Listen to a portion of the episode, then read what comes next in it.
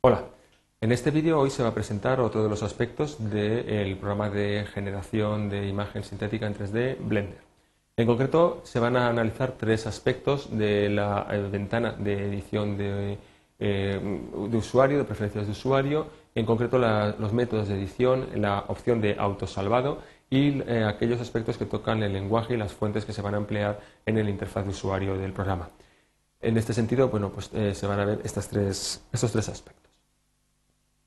Arrancando desde una ventana estándar, nada más eh, instalar el, Blender, tenemos una, pinchamos en el botón izquierdo del ratón en la parte eh, de separación de la ventana de preferencias de usuario con el, con el 3D y eh, pinchamos la opción de lenguaje y fuente. En este caso en concreto, bueno, métodos de edición, perdón, vamos a empezar por orden. Métodos de edición. Cuando se pincha esta opción, eh, aparece una opción de undo, en este caso, eh, con un eh, cursor desplegable hacia la izquierda y hacia la derecha. Hacia la derecha aumentará la cantidad, hacia la izquierda la disminuirá, que indica la cantidad de pasos intermedios que se van a poder almacenar en la pila de comandos para poder deshacer toda esa pila de comandos y volver a una situación en la que inicialmente se había partido. También se puede marcar o desmarcar si se quiere o no hacer eh, posible el que el undo esté activo en el programa. Por defecto viene activado, si no quisiéramos mantener el undo podemos eh, deshacerlo y ocuparía menos memoria el programa, ya que no tendría que almacenar las posiciones intermedias de los comandos que eh, resultantes de aplicar los comandos por el usuario. También eh, eh, uno de los aspectos importantes a señalar de estas opciones es el duplicar con objeto. Es decir, cada vez que, por ejemplo, se utiliza la tecla Shift D para coger un objeto y duplicarlo eh, con otro, hay una serie de elementos o de aspectos de ese objeto que se pueden duplicar.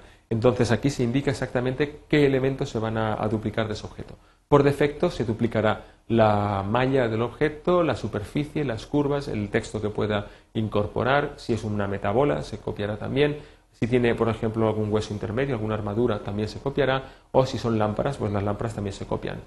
Eh, lo que no se copia por defecto es el material o la textura o las curvas de interpolación, pero no pasa nada, simplemente marcándola eh, como que sí queremos que se copien, pues directamente cuando se haga una copia de un objeto, si hay alguna curva de interpolación, estas también se copiarán junto con el objeto.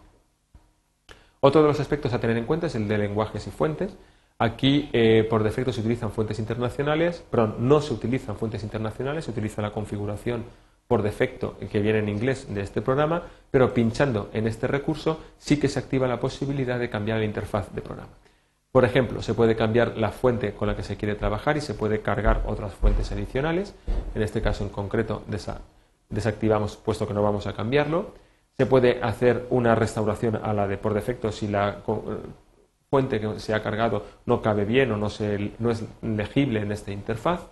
Y también se puede cambiar el tamaño de, la fuente a distintos, eh, a, distintos eh, eh, tamaños por defecto. O también se puede elegir por parte del usuario la, la fuente que se quiera. Por defecto está en inglés, pero pulsando en este combo desplegable se puede seleccionar el idioma que más se guste. Por ejemplo, Spanish, el español. En este caso en concreto también podemos añadir a qué aspectos del programa queremos que aplique esta traducción lingüística. Por ejemplo, a los tooltips. Pues cuando uno se pone encima de una opción, el menú emergente que aparezca indicará la tooltip correspondiente. Vamos a ver si aquí aparece. En este caso, la tooltip aparece eliminar enlaces en este bloque de datos. También, si le damos a buttons, todos los botones que aparezcan por ahí se podrán ser, eh, eh, estarán en castellano. Hay que recordar que no todas las opciones están traducidas al castellano y hay algunos elementos que pueden aparecer mezclados junto con el idioma por defecto. Es decir, aquello que no se ha traducido coge el eh, valor que venga por defecto en el interfaz. Y también a las toolbox. Es decir, en este caso, cuando aparezca alguna ventana emergente, también aparecerá en el idioma correspondiente. Es el caso, por ejemplo, de group. Group es grupo y no ha sido todavía eh, traducido al castellano. O, por ejemplo, eh, Lattice tampoco ha sido traducido.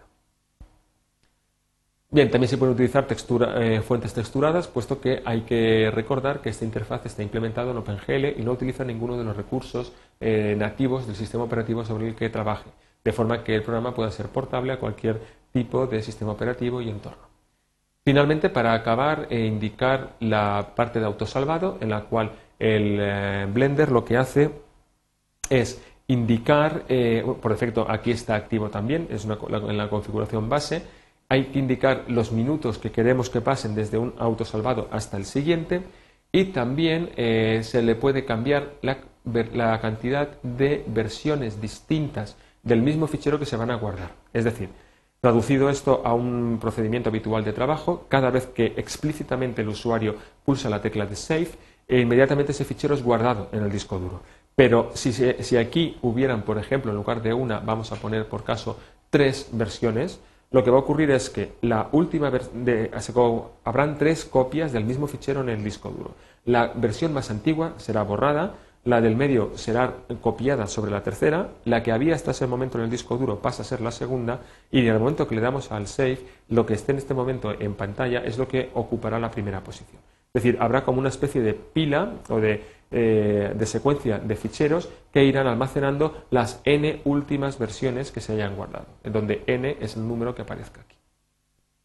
También en eh, los ficheros recientes se puede indicar hasta cuánto es la cantidad de ficheros que, se quiere, que quiere que aparezcan en el desplegable cuando se pulsa la opción de File y Open Recent. En este caso, estamos en una prueba de solo un fichero, aparece solo, este, solo uno. Y con esto, pues prácticamente acaba esta sección.